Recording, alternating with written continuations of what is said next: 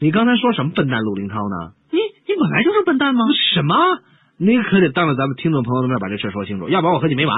嗯，那好吧，就说上次咱们俩出去那次吧。哪次啊？就是那天，咱们俩正在街上走着走着，突然咱们头上飞过去一只鸟。后来呢？人家鸟一看你陆林涛傻了吧唧的样子，就在你的肩膀上啊放了一坨大便。你你你这这这够恶心的，你怎么想起这件事来了？后来你跟我说什么来着？我说什么呢？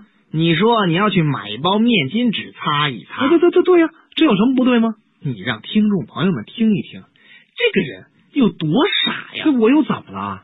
人家鸟飞得多快呀！等你买了纸回来，人家早就飞走了，你还擦什么擦呀？我我擦什么呀？我。所有的人生来都是平等的，当然结了婚的男人除外。以下迹象表明，你的猫很可能正在准备谋杀你：一、突然和狗变得十分的亲密；二、最近常在地板上磨爪子；三、早晨醒来的时候，你发现枕头旁边有一只死鸟。咱们是否可以找个地方喝一杯，交个朋友，或者说，呃，还是你直接把钱包给我？幸福是什么？幸福就是健康和健忘。各位乘客请注意，由于舱门较低，下飞机的时候请低下身子，注意您的头。如果没有做到，请低下嗓门，注意您的话。谢谢。有一天，老医生带着小医生出去门诊，到了病人家里，病人说他胃不舒服，嘴巴还发炎了。老医生一看，说道：“你这是吃荔枝吃太多上火了。”于是就给病人开了药。回去后，小医生感到很纳闷啊，就问老医生：“你怎么知道他是吃荔枝吃多了上火呢？”这老医生就说了：“嗨，这呀就得靠这细心的观察和推理了。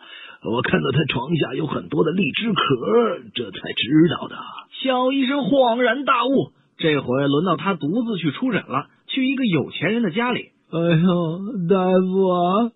我胃不舒服，啊这小医生赶紧往四处看，一看病人这垫的是一张虎皮褥子，于是他胸有成竹的说：“你当然会胃不舒服啦，你吃了一头老虎，肯定消化不良，怎么舒服得起来呢？”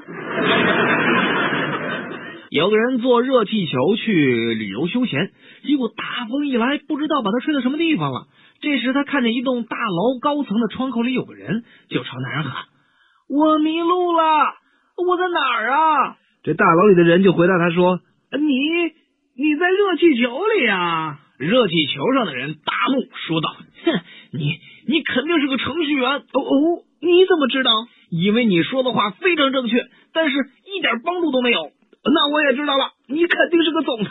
嗯，你是怎么知道的？因为你不但高高在上，而且自己出了错误就怪别人。”话说，一个女人不守妇道，红杏出墙。一天下午，这个女人正在和丈夫的朋友在一起鬼混。突然间，当那个女人接完电话以后，丈夫的朋友问她：“哎，谁来的电话呀？”“嗨，是我们家那口子呗。”“啊啊啊！是是是什么？他他他难道知知道了？”“没有没有，别担心。”他说他在和你喝酒，很久才能回来呢。老陆，你不是喜欢吃烤肉吗？最近怎么不吃了？报纸上说这个吃太多烤肉对身体不好，我从此就不想再吃烤肉了。是吗？没错。哎，前两天在报纸上看到吸烟对身体不好，于是我就不再吸烟了。后来又在报上看到喝酒对身体也不好，于是干脆我也不喝酒了。又隔了几天，在报纸上看到。做主持人对身体也不好，于是吧，于是你再也，对对对，我就于是我再也不看报纸了。